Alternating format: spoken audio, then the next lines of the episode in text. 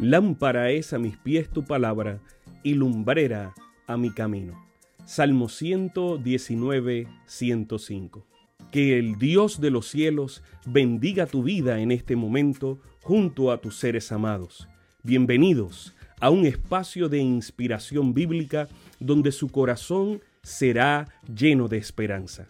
Como un regalo de la Iglesia Adventista del Séptimo Día de King, Texas, compartimos la lectura devocional para adultos correspondiente a este bendecido día. Pablo, reavivado por una pasión.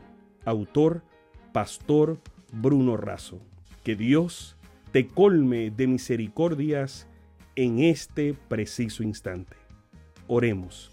Amante Padre, que en este momento tu palabra trascienda al corazón de quien la escucha, sea sembrada y dé fruto para la vida eterna.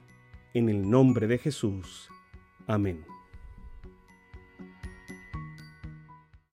Buenos días.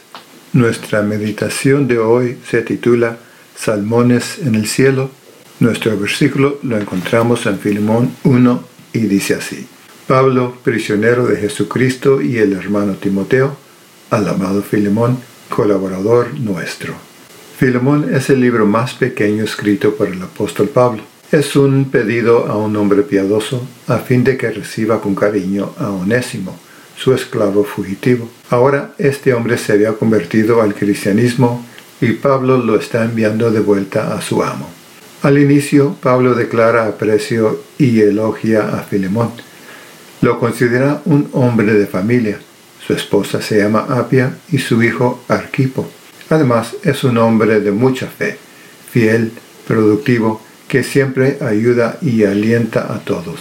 En la segunda parte, Pablo suplica perdón para Onésimo y se compromete a pagar su deuda. Aquí, en la tercera parte de la carta, le presenta una garantía y una promesa. La garantía es que Pablo promete pagar a Filemón cualquier débito de Onésimo hacia él. Pablo le recuerda a Filemón del gran débito espiritual que él mismo tiene en relación con el apóstol. Y por eso él necesita ser bondadoso con el esclavo y además le pide que mantenga una habitación disponible para cuando el apóstol esté apto para visitarlo. En esta epístola vemos a un hombre auténticamente cristiano interceder en favor de un esclavo. La gran lección es esta. No importa la situación en que una persona se encuentre, debe ser respetada y tratada con dignidad. A fin de cuentas, todos hemos sido hechos a imagen de Dios. Por su gracia, esa imagen será recuperada en el proceso de la salvación. El 25 de agosto de 1950, un simple pescador regresaba lentamente al puerto de San Francisco con su barco lleno de salmones. De pronto divisó a varias personas que luchaban para sostenerse a flote. Eran pacientes del barco hospital Benevolencia, que había colisionado con otro barco a causa de la niebla. Inmediatamente se lanzó al agua y, tan rápido como pudo, fue rescatando uno a uno. Tuvo que desprenderse de sus cajones llenos de salmones que eran la base de su sustento para hacer más lugar.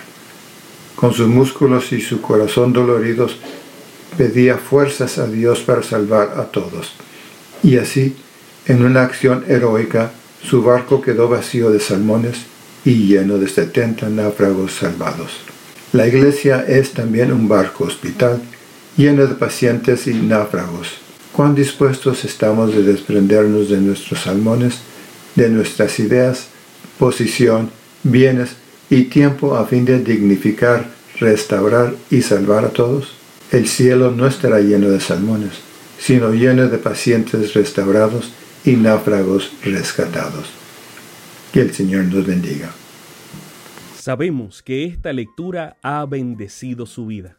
Compártala, compártala con alguien más e invítele a suscribirse en nuestro canal para mayor bendición.